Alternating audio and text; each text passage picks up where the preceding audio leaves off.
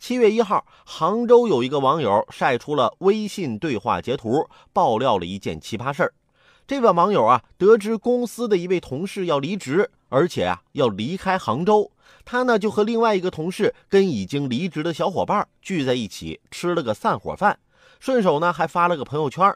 没想到被老板看到之后，老板微信直接发来消息，请在照片里的各位明天自己提交辞职报告，谢谢。请你离开我的公司。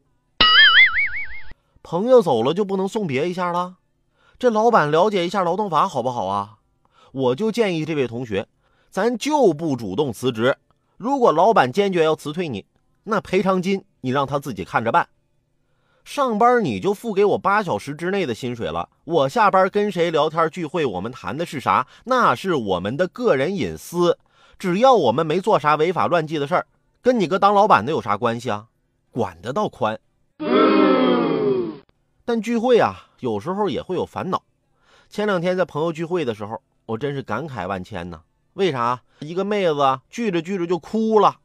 我今年都二十四了，你看我长得也不难看吧，性格也很好啊，我怎么就没有男朋友，就没有人追呢？